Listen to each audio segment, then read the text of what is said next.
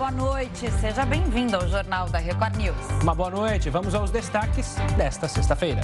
Réus da Boate Kiss são condenados, mas habeas corpus preventivo impede a prisão imediata.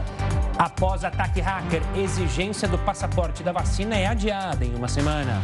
Justiça britânica decide que o fundador do Wikileaks, Julian Assange, pode ser extraditado para os Estados Unidos. E ainda, a Anatel cria código para identificar ligações de telemarketing.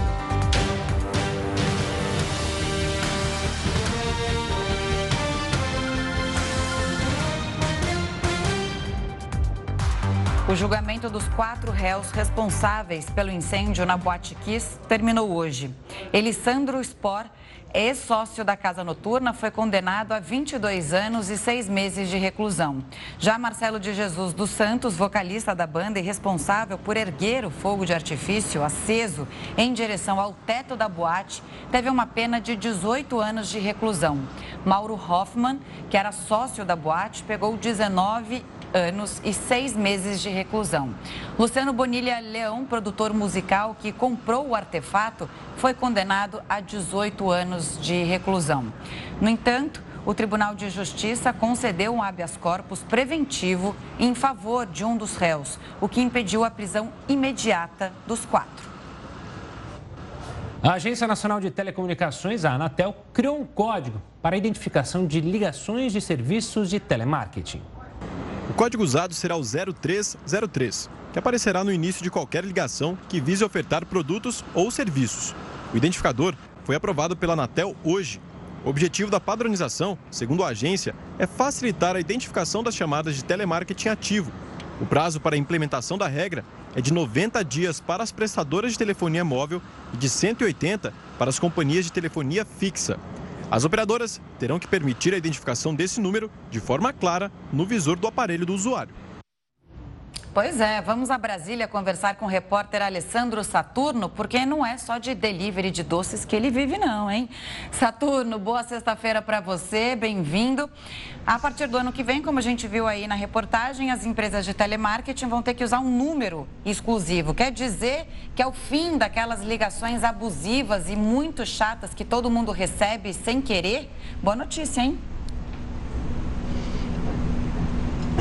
Boa notícia, né, Camila? Boa noite para você, para o Gustavo e a todos que nos assistem.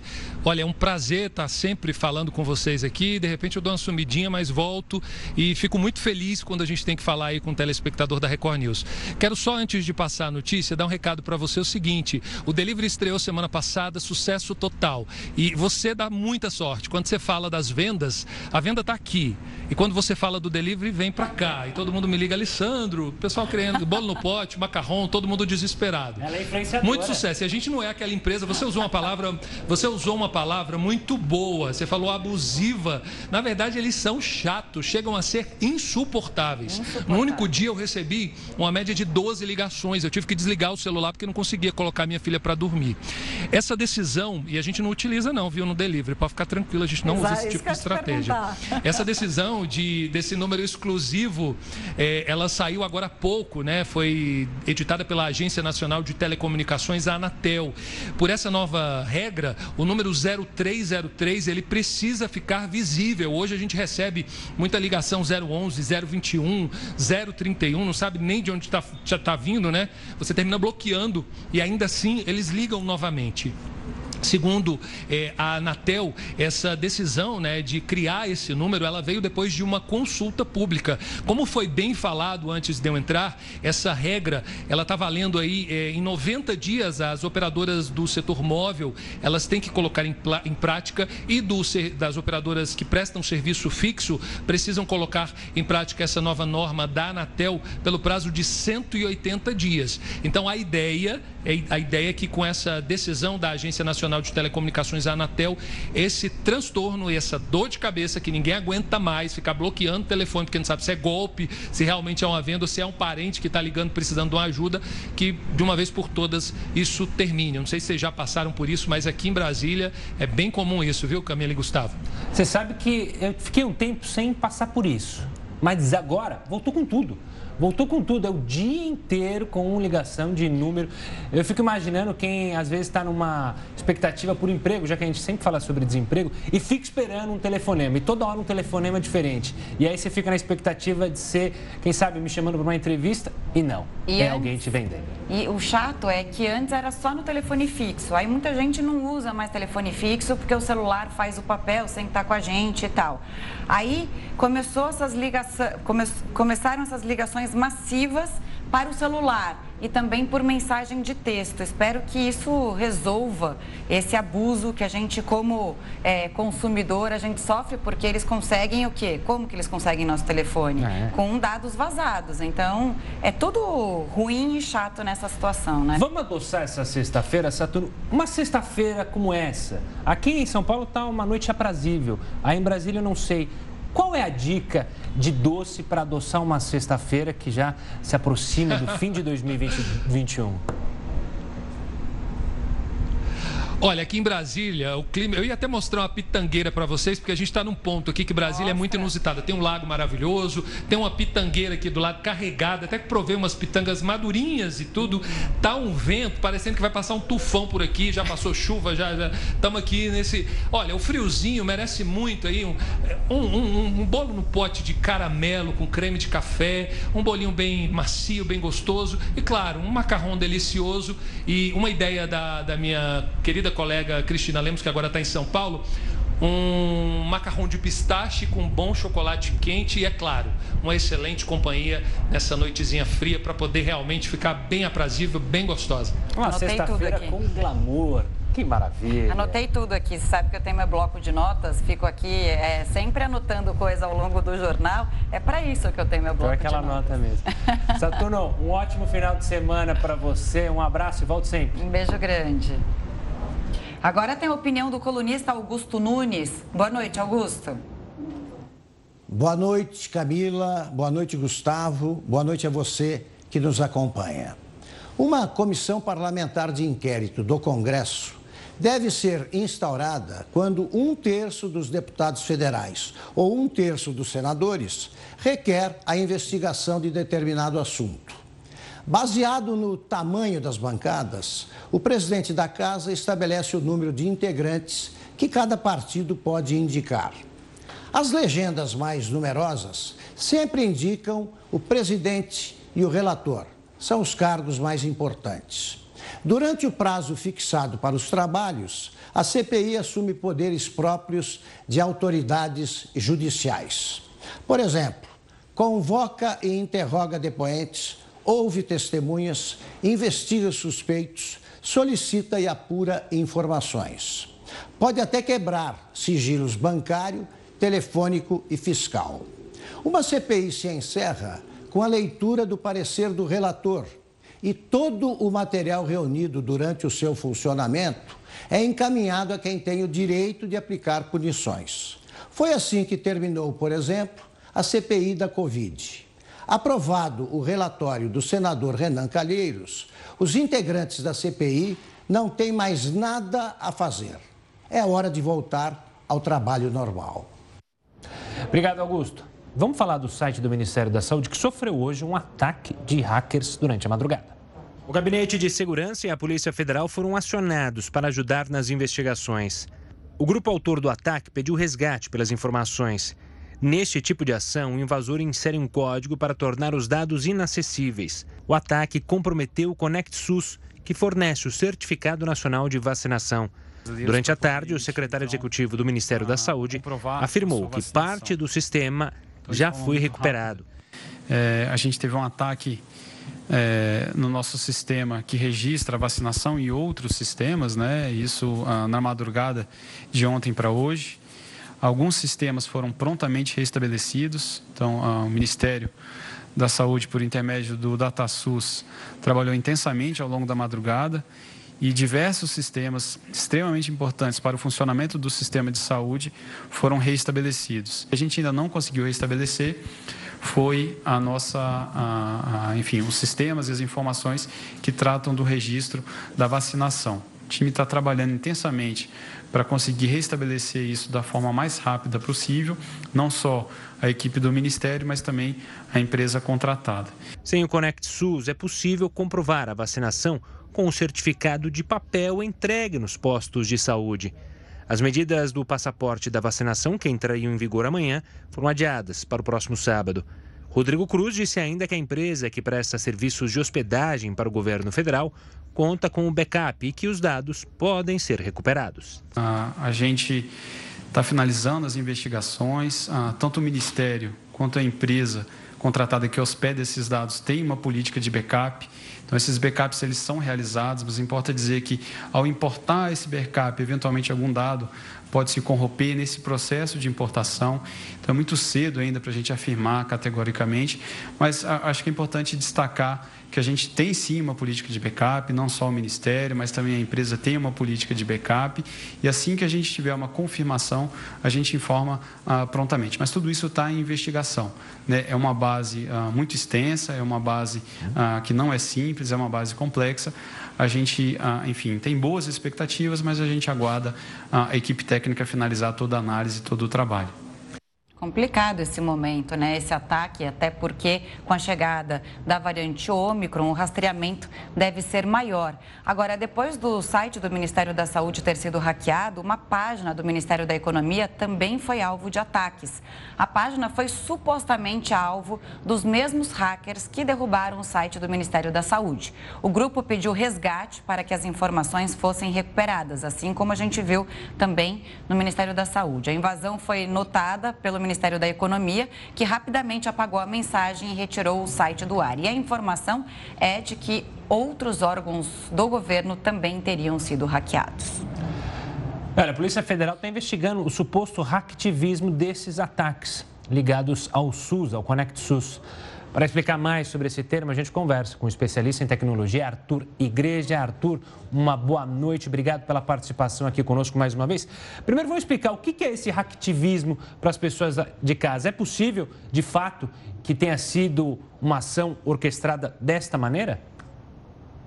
É uma hipótese, então, para que a gente possa esclarecer o termo, antes de mais nada, né? São esses hackers que eles têm uh, alguma, algum alinhamento político, ou eles querem trazer alguma mensagem, eles querem chamar atenção para alguma coisa, né? Então, uh, podemos dizer que eles são pichadores uh, no sentido né, da ativista, eles querem colocar, estampar suas mensagens, eles querem ganhar mídia com isso, eles querem ganhar um espaço, né? Então, é um hacker que não está tão interessado uh, no, na obtenção de alguma vantagem econômica, mas principalmente ele quer trazer uh, uma mensagem. Né? Uh, não sei se parece o caso, né? porque afinal de contas, nos dois.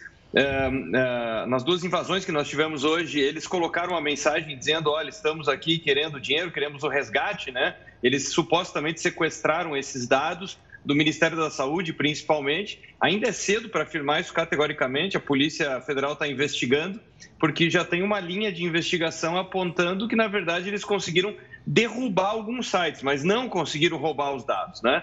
Uh, chama a atenção que pode ser um hacktivismo pelo fato de que isso aconteceu justamente no Ministério da Saúde, justamente no tema da vacinação, que é um tema tão debatido no Brasil atualmente. É isso que eu falava, né, Arthur? Até porque tem que ter um rastreamento maior agora com a chegada da variante Ômicron. E alguns estados já relataram dificuldade em fazer a notificação da, dos casos e de mortes e de internações hoje. Vamos ver o que vai é, o que acontecer. Agora, o que eu queria saber é possível recuperar esses dados? O Ministério da Saúde diz que fez backup. É suficiente para manter em segurança esses dados ou recuperá-los?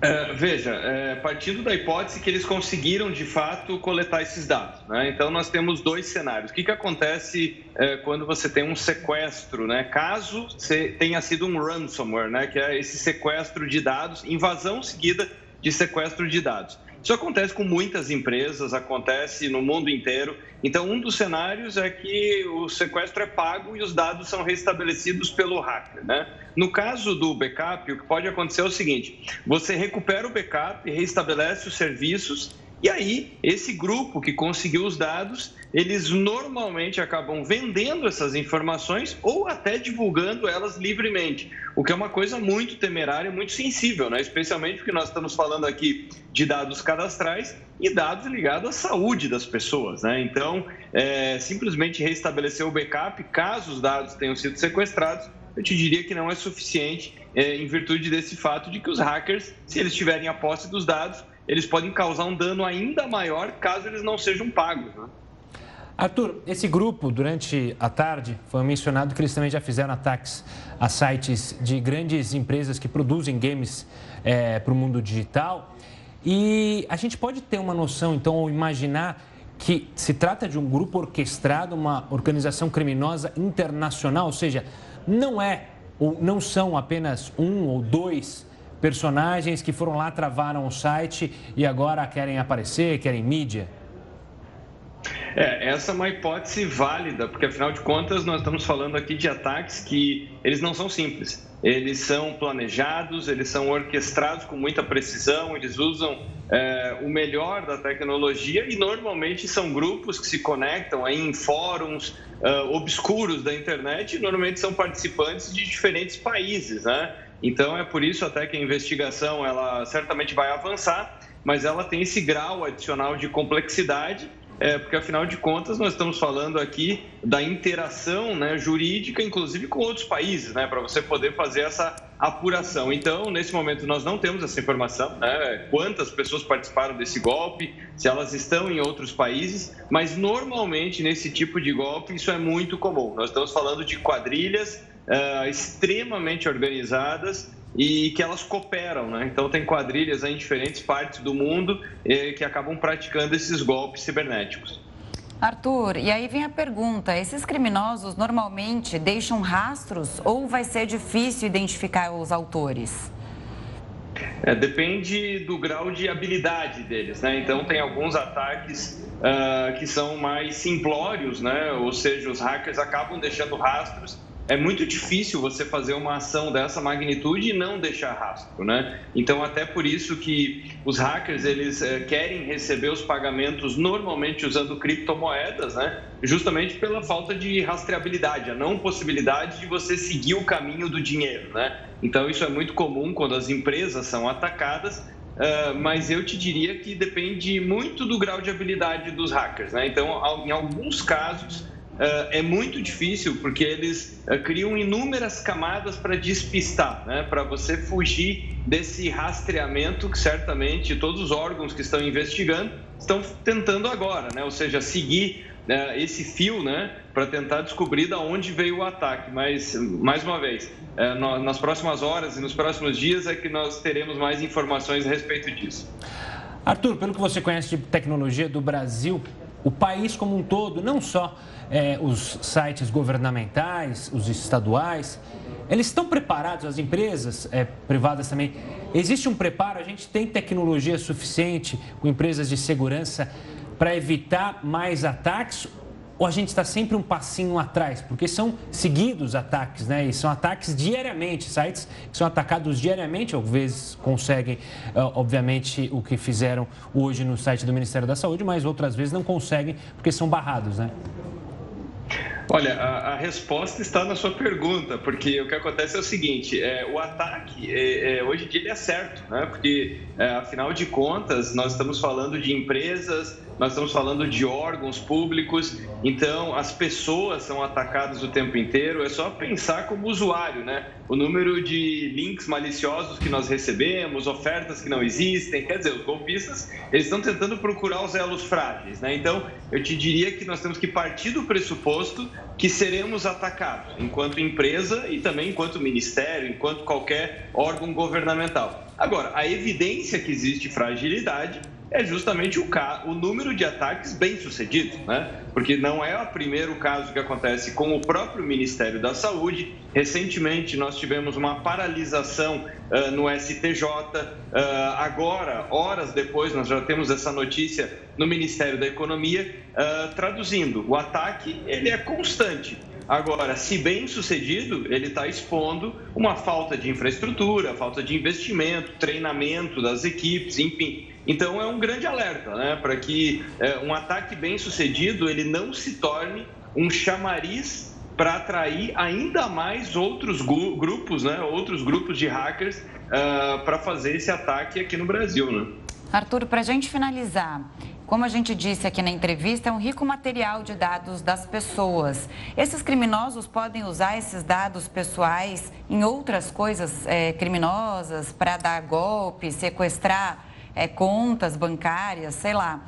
Você que é especialista pode falar melhor. A gente tem que se preocupar?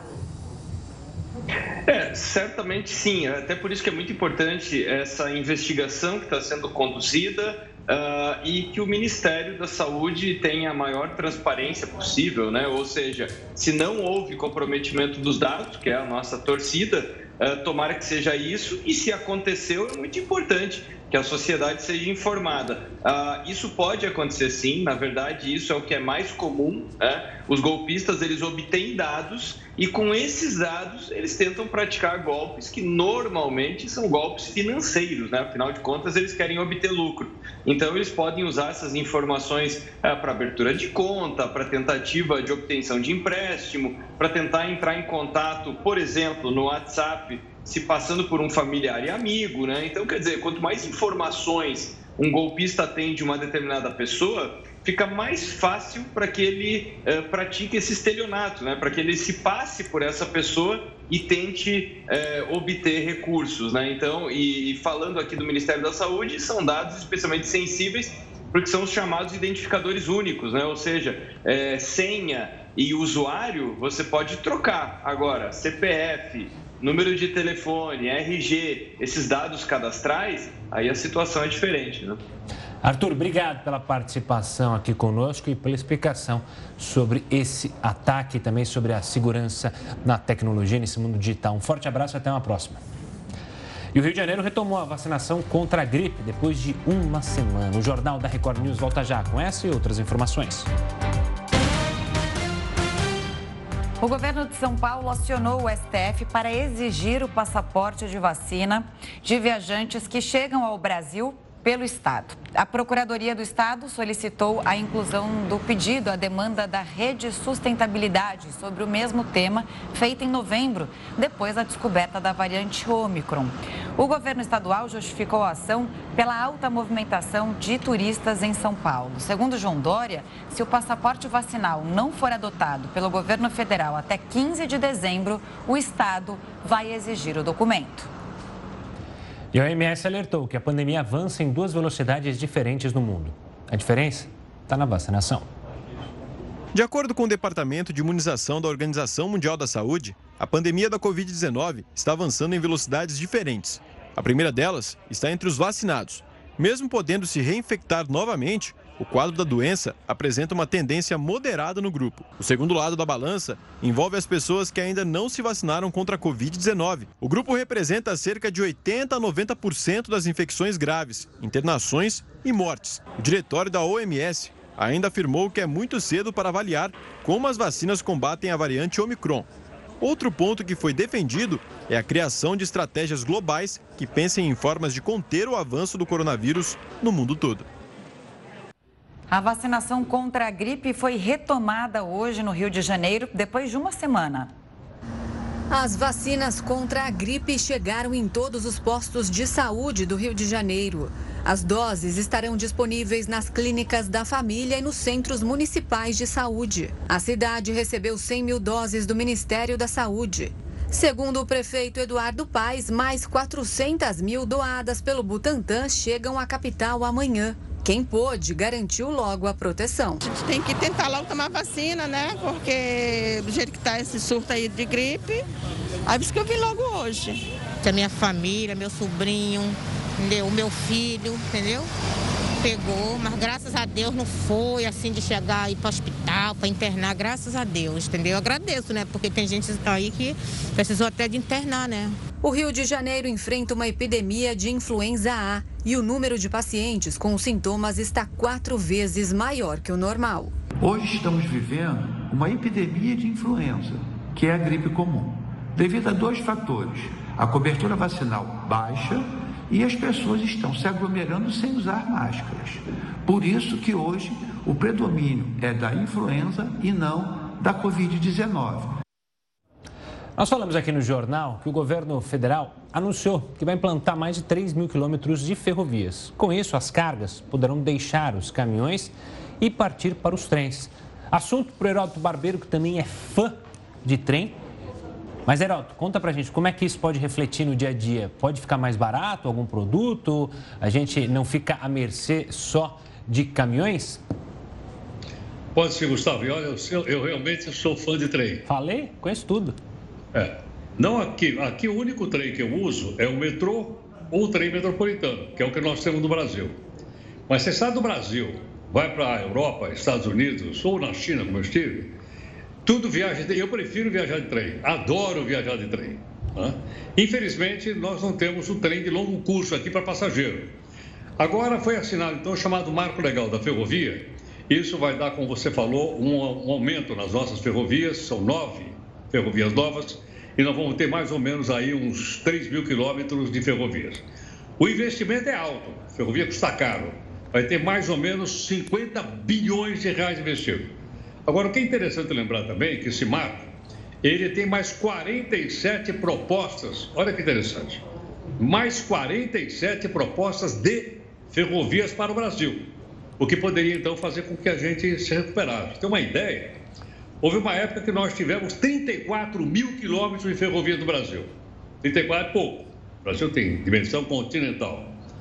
Mas a situação ficou tão caótica que ele reduziu para 30 mil. E aí você praticamente não tinha ferrovia. Você ouvia falar de ferrovia. Vocês estão lembrados do trem bala ou não? Uh, ele não, é? Um dizia que, olha, um ficar... estado vai entrar com o trem, o outro vai entrar com as balas. É. Ia ficar pronto para a Copa, né? Mas a Copa já foi, já foi da Rússia. É, é isso aí, vai ficar, é, exatamente. nada. Agora, só para a gente ter uma ideia como é que as ferrovias foram tratadas, é, a, a largura entre um trilho e outro chama bitola. Bom, nós temos quatro bitolas diferentes. Então o trem que anda numa, num trilho não anda no outro. É uma coisa inacreditável. Isso se deve ao fato de uma bagunça total na expansão ferroviária e depois também da chegada da indústria automobilística, principalmente os caminhões, né, em que nós então resolvemos partir para o caminhão e largar o trem para trás. Detalhe interessante é o seguinte: agora, com a nova, com essas ferrovias, é, ela é melhor para o meio ambiente do que o caminhão, porque um trem carrega muitas vezes mais do que um caminhão e polui muito menos proporcionalmente. E outra coisa curiosa: no passado, os dormentes dos trens era o da Mata Atlântica ou era da Mata Amazônica, era madeira. Hoje eles são feitos de concreto e, portanto, já são mais amigos do meio ambiente. Portanto, parece que nós vamos voltar a, a, a, quando a gente começou, lá na época ainda do Império, com o desenvolvimento da ferrovia no Brasil. Não vamos esquecer o seguinte: o país dos automóveis, são os Estados Unidos, a carga, praticamente toda a carga americana em cima de trem. Você não vê quase caminhão em estrada americana, vê carro. Caminhão pouquíssimo. Por quê? Porque está tudo em cima de trem, mais barato e o produto chega até a ponta mais barato, porque o transporte realmente é barato. Então, baratearia toda a cadeia e vamos esperar então que isso aqui vá para frente. Eu sou fã também de andar de trem tem um passeio aqui de Paranapiacaba, aqui em São Paulo, para quem conhece, que é uma delícia. Você vai conhecer a história do Barão de Mauá. E tem um outro também, não sei se você já foi, sei que adora passear também de trem, em Gonçalves, lá no sul do país, que esse é mais folclórico. Então tem danças típicas dentro do vagão também, é uma delícia, adoro. Olha, eu também. Eu peguei um trem entre Cusco e Machu Picchu, no peguei Peru. Esse, peguei esse também. Já pegou esse também ou não? Peguei, peguei. Aí Você vai dança, olhando o Rio Bravo pela janelinha. Fazer... Maravilha, né? Toca aquela música Ele com dor passa no trem. Sabe que eu fui há mais de 10 anos e voltei depois de uma década e aí eles tinham investido né, nesse trajeto que é super turístico e tal e fizeram melhorias mesmo na via férrea deles, né? E no próprio trem. É uma viagem deliciosa essa. O problema, deliciosa, sem dúvida. O, o problema para mim é que quando eu entro em qualquer meio de transporte que eu não estou dirigindo, passa 5 ou 10 minutos, eu já estou dormindo. Então eu perco toda a visão, toda a coisa bonita. Mas esses 10 minutos são muito agradáveis. Se eu soubesse, eu tinha convidado você para dar uma volta de Kombi. Aí eu queria ver você dormir. Ah, eu ia ficar batendo de lata aqui, para lá e para cá. Bom, Heródoto. Heródoto, eu queria ver se você já está com a roupa de ir na festa da firma. Deixa eu ver. Tá, tá bonitão, tá? Tá Bom, pronto. Olha lá, tô me arrumando, hein? Boa. Bom, a gente fala daqui a pouquinho, Heródoto. Até já. Até já, queridos. Obrigado. Mais de 50 pessoas morreram após um acidente no México. O Jornal da Record News volta já já. A Inglaterra voltou a obrigar o uso de máscaras em ambientes fechados. A medida faz parte de uma série de novas determinações, claro, para conter o avanço da variante Omicron. Segundo o governo britânico, as medidas anunciadas são as últimas tentativas para evitar um novo bloqueio. O Reino Unido já registra pelo menos 500 casos da variante Omicron. Enquanto isso, na Alemanha, o parlamento aprovou uma lei que obriga os profissionais da saúde a se vacinarem contra a Covid-19. Quem não cumprir a determinação até março será afastado do trabalho. Ainda no cenário internacional, pelo menos 55 pessoas morreram em um acidente com um caminhão no México. O veículo circulava acima da velocidade permitida e transportava cerca de 150 pessoas escondidas. O grupo vinha de vários países da América Central. O caminhão perdeu os freios numa curva fechada e bateu.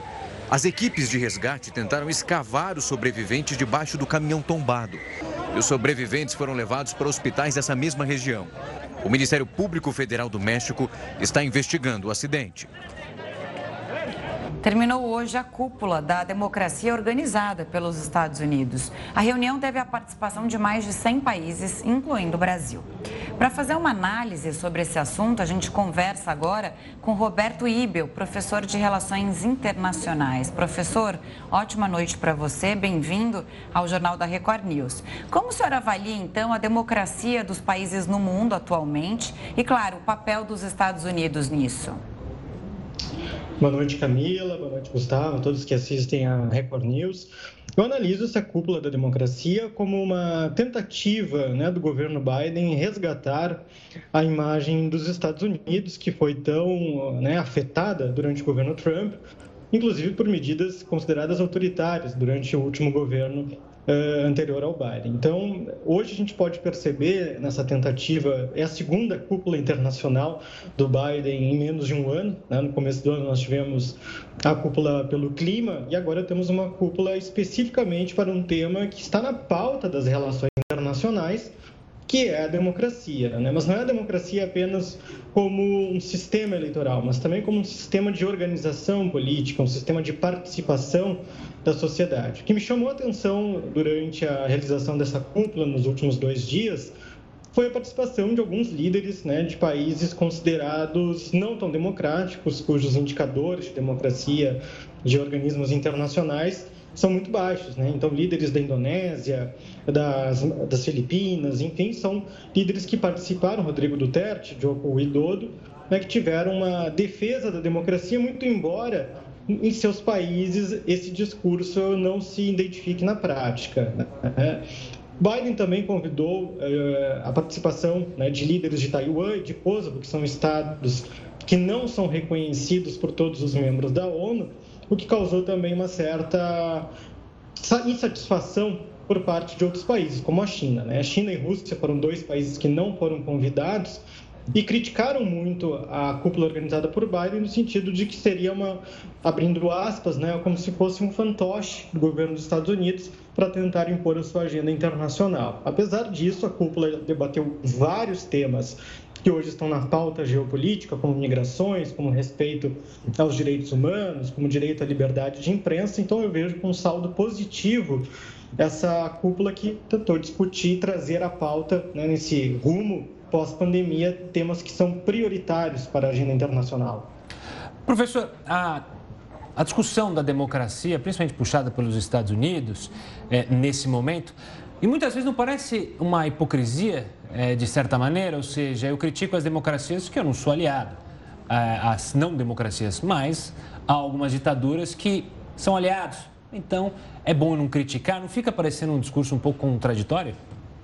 Exatamente, um discurso contraditório, até mesmo uma demagogia, se a gente for olhar pela ciência política. Né? Então, o próprio Estados Unidos é um país que tem as suas questões de direitos humanos até hoje muito mal resolvidas. Né? Nós vimos nos últimos dois anos eh, manifestações democráticas pedindo um Estado que fosse mais democrático, as questões raciais, as questões das populações perseguidas, as populações originárias nos Estados Unidos.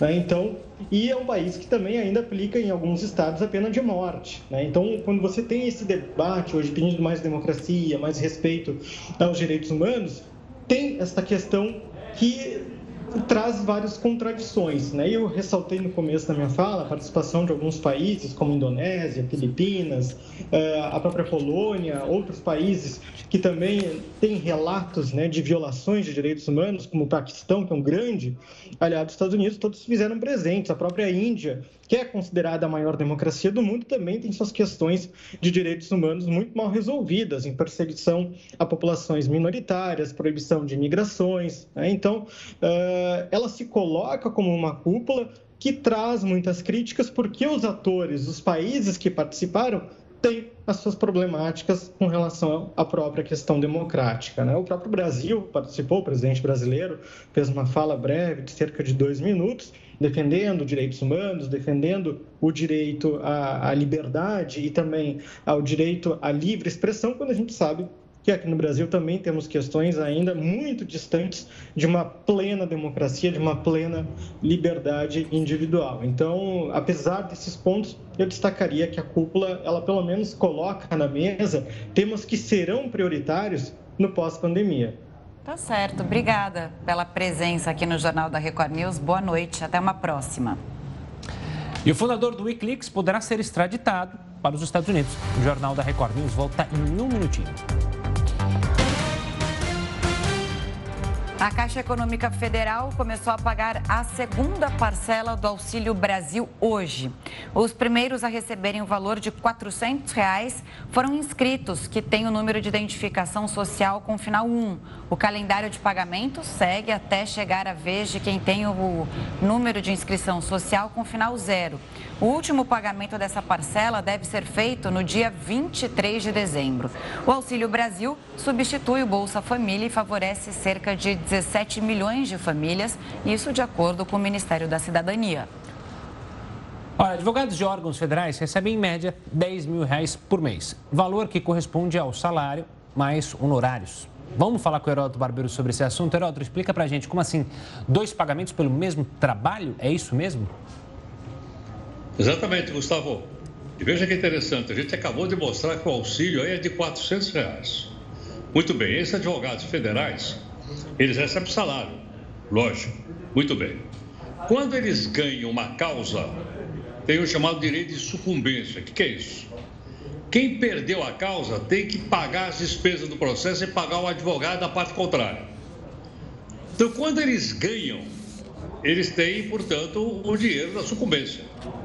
Agora, essa grana não vai para o patrão deles, que somos nós.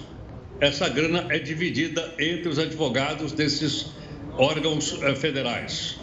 Segundo uma publicação que eu vi hoje no Poder 360, diz o seguinte: só esse ano de sucumbência, eles receberam mais de um bilhão de reais. Um bilhão de reais. O que dá mais ou menos, em média, 10 mil reais para cada um. Então veja que interessante, a gente paga o salário o advogado, ele ganha a causa, e ao invés da sucumbência voltar para nós, ela é dividida entre eles, inclusive entre os funcionários. Agora, se mais é muito dinheiro, pouco dinheiro, falei que é um bilhão, segundo eu vi lá. O valor do trabalho do advogado, honorário, ele varia entre 10% e 20%. Então, por aí você vê a quantidade gigantesca de dinheiro. Ganhou a causa, o dinheiro é do advogado não é do chefe, do patrão, que é o governo federal, que somos nós, que pagamos salário. Essa é uma daquelas coisas também inacreditáveis que existem no nosso país. Tá? É, e a gente só fica sabendo disso assim de uma maneira muito tênue. Mas será que existe uma coisa? São dois salários? São, são dois salários. O fixo e mais os penduricalhozinhos e o direito de sucumbência de receber o que o processo uh, pagou para, para a parte vencedora, no caso aí os advogados. Agora, Para onde vai isso? Eu não tenho bem certeza. Eu acho que as pessoas que estão nos acompanhando, se fosse responder a pergunta, se para onde deveria ir essa grana? Provavelmente para o cofre público, né? porque veja, 10 pau e a gente não tem os 400 para pagar aí o auxílio, auxílio Brasil, Brasil, sei lá o nome que tem. É isso aí que nós temos aí para a gente ficar, tomar conhecimento disso enquanto cidadãos. E você sabe que tem muita prefeitura, Heroto, que é, é tudo errado, né? É tudo confuso aqui no Brasil, mas tem muita prefeitura que acontece ganha a causa e aí o advogado contratado pela prefeitura fica esperando o direito, da, o direito de sucumbência. Só que aí o prefeito pega o dinheiro e acaba usando em outras coisas que ele tem que fazer. E aí dá confusão na prefeitura porque não pagaram o direito de sucumbência para o advogado. Você acredita? É uma coisa pior que a outra nesse país. É impressionante. Aí, o advogado entra com uma ação contra a prefeitura. Exato, é uma loucura, é uma loucura. É isso. Então tá bom. Vai, papel. Te espero mais tarde, então, para a gente confraternizar de maneira segura, Opa, mas. Estamos aí. Mas... Bom final de semana. Até já, Obrigado. Até já. Até já. A Justiça Britânica aceitou hoje um recurso do governo americano para que o australiano Julian Assange, fundador do Wikileaks, seja extraditado para os Estados Unidos. Em janeiro, um tribunal de primeira instância do Reino Unido havia negado o pedido, alegando que Julian Assange corria o risco de se suicidar caso fosse extraditado. A defesa do governo americano contra-argumentou a decisão. A noiva de Assange, Stella Morris, chamou a decisão de grave erro judicial e disse que os advogados entrariam com o recurso o mais rápido possível. Assange está detido na prisão de segurança máxima de Belmarsh, em Londres. Morris ainda comentou que está indignada com a extradição de Julia para o país, que, segundo ela, conspirou para matá-lo. Os apoiadores do australiano se reuniram em frente ao Tribunal Superior exigindo a liberdade dele. Os Estados Unidos iniciaram Assange por 17 acusações de espionagem devido à publicação do Wikileaks, de milhares de documentos militares e diplomáticos vazados. As acusações acarretam uma pena máxima de 175 anos de prisão. Segundo autoridades americanas, os vazamentos colocaram vidas em perigo. Olha, uma pessoa vinda dos Estados Unidos e atualmente com estadia em Porto Alegre foi confirmada hoje como o primeiro caso da variante Ômicron na capital gaúcha. Ela está vacinada com uma dose da vacina da Moderna, que é ministrada em duas doses. Esse é o sétimo caso da nova cepa aqui no Brasil. Já imaginou poder trabalhar por quatro dias e meio? Quatro dias e meio, hein? Isso vai ser possível, a gente te conta aonde. Daqui a pouquinho o Jornal da Record News volta já com essas e outras notícias. Um temporal que atingiu principalmente a parte sul da Bahia deixou desabrigados e desaparecidos. Situação bem preocupante por lá. O governador Rui Costa decretou estado de emergência em dezenas de municípios. Entre os mais afetados estão Itamaraju e Jucuruçu, que ficaram inundados por conta de transbordamento de rios. Rui Costa também disse que alguns moradores estão relutando em sair de casa e alertou que, se for preciso, a remoção vai ser compulsória. Não há informação sobre feridos, mas estima-se que mais de mil pessoas foram impactadas. Já na Austrália, vários incêndios florestais se espalham pela costa oeste do país, depois da região registrar temperaturas acima dos 40 graus. As autoridades emitiram um alerta e vários moradores deixaram suas casas. O fogo pode ser visto de longe, mas não há registro de vítimas até agora. A Austrália enfrenta mudanças climáticas extremas. Apesar dos incêndios, novembro foi o mês com o maior volume de chuva no país em pelo menos 120 anos. O Prêmio Nobel da Paz deste ano foi entregue aos jornalistas. Olha o orgulho, né, Gustavo? A gente falou na época. Maria Ressa e Dmitry Muratov, numa cerimônia em Oslo, na Noruega. Eles foram reconhecidos pela luta a favor da democracia e liberdade de imprensa nas Filipinas e na Rússia. À frente de jornais locais independentes, eles relataram os abusos de poder e uso de violência por parte dos regimes de seus países de origem. Agora tem um convite para você. Daqui a pouco tem a Fazenda News ao vivo. E aí, tá preparado pro último sextou em A Fazenda 13? É, gente, é reta final, tá chegando o grande dia de todo mundo conhecer o grande campeão, quem vai levar um milhão e meio de reais. Mas calma, né? Vamos cestar com jeito mesmo? Porque é o seguinte, tem festa hoje em A Fazenda. Hoje é a noite que a peãozada vai extravasar, vai relaxar, porque eles merecem também, né? E a gente vai falar sobre isso. A gente precisa falar sobre isso e sobre os últimos acontecimentos pelo olhar dela, que deu o nome em A Fazenda 12, Luísa Ambiel. E dela, que comenta tudo, é a louca do reality, Bárbara Sarini, jornalista do Yahoo. Então se liga, terminou a Fazenda 13 na Record, a gente se vê aqui em A Fazenda News ao vivo, 11h15 da noite, hein? Hoje é mais cedo.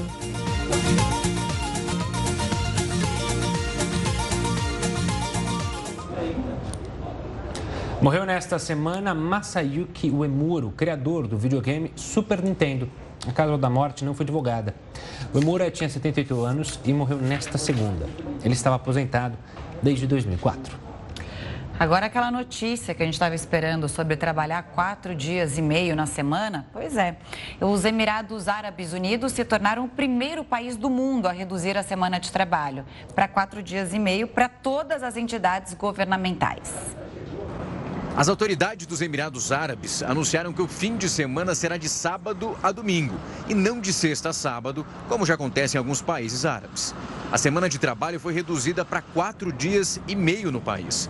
O primeiro do mundo a tomar essa decisão. Os funcionários vão trabalhar pouco mais de quatro horas de sexta-feira. O horário será até o meio-dia.